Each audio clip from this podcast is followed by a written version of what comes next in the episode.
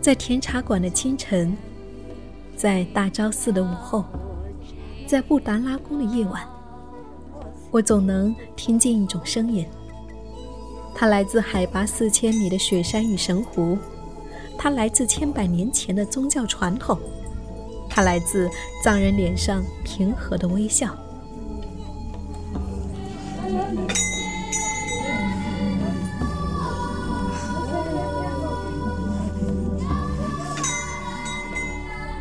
我是夏意，和我一起去远方，去见诗与美好，去见诗与美好。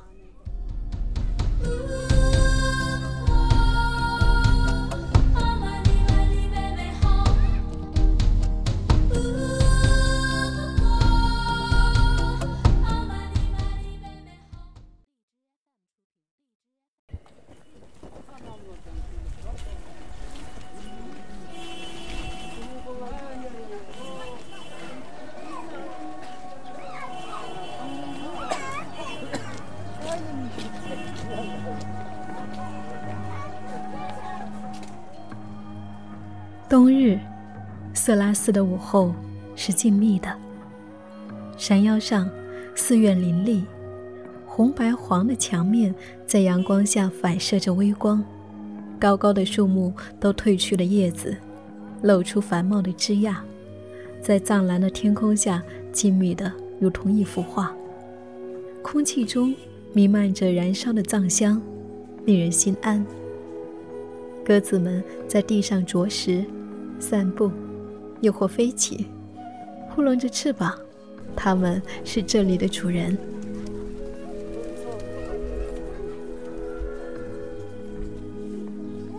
藏人们三三两两前行，抱着孩子的，拄着拐杖的，步履蹒跚的。人群形形色色，相同的是心中的信仰，口中不变的经文。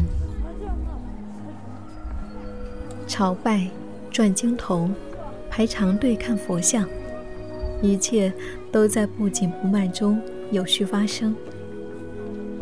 而冬日热烈的阳光把这一切——人、鸟、建筑和树的影子——一齐拉到了地上，形成一幅流动的冬日图景，在无声中行进。直到下午三点，静谧被打破。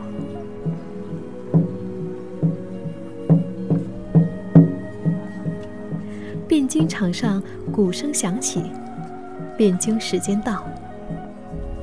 辩经是藏传佛教僧人们每日学习佛法的必经功课，每天下午三点至五点，便是他们辩经的时间。辩经这种学习方式最早源自于古印度。公元792年，赤松德赞从印度请来莲花生、季护等高僧入藏弘法。当时在西藏也有不少的汉僧，领头的叫做大乘和尚。这两派本着“一山不能容二虎”的原则，摆开了一场论战擂台，是要一见高低。结果汉僧不敌印僧，败下阵来。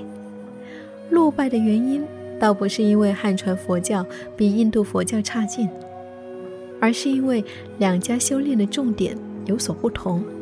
汉僧习练禅宗，讲究的是顿悟，是心领神会。这种注重性灵，敌不过擅长逻辑思维的印度佛教。这一次打擂，史称拉萨论争。由此开创了藏传佛教辩经的先河。此后，辩经这一种方式便流传了下来，成为西藏寺庙的一种特色学习方式。红衣僧人从四处汇聚，走向辩经场的方向。辩经场是寺院外的一处空旷的碎石空地，四周围墙筑起。只有几棵老树穿插其间。辩经开始，僧人们三三两两为一组，主要以对辩和立宗辩两种形式进行辩论，其中对辩形式为两人，一方提问，一方回答；而立宗辩则几人为一组，一人自立一说，其余者辩驳，回答者多席地而坐，辩驳者则自由站立。一开始的辩经是温和的，击掌声、辩经声。在来来回回中有条不紊地进行着，但随着辩论的深入，回答者和对辩者的身子都随着情绪的高涨摇晃起来。僧人拉袍撩衣，大力击掌，手中的串串佛珠也随着在空中飞舞，汗珠气出。激烈处，两方争得或面红耳赤，或洋洋得意，或冥思苦想，或奚落对方。愈演愈烈，越辩越明。一千多年来，佛法就是在这样的传统辩论当中，被僧人深深铭记、理解，进而被著书立说、宣扬大众。而在汴京场上方，山峰耸立，枯枝如雪，天幕藏蓝，不时一群群白鸟或黑鸟掠过。为这一场佛经的辩论鸣叫着。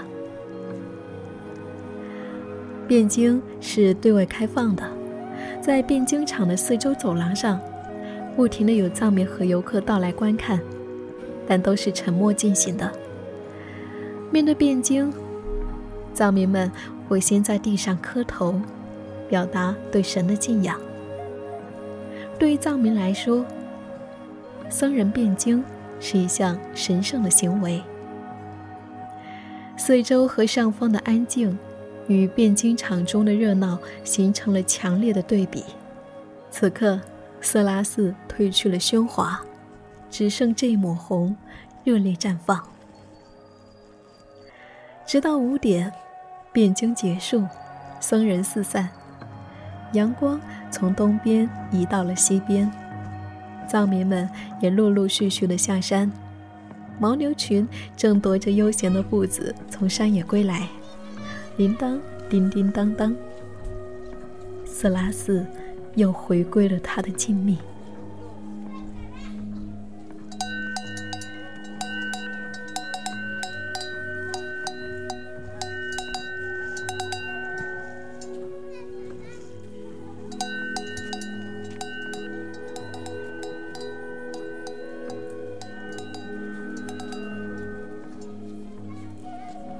生命如此美丽，唯愿一直在路上。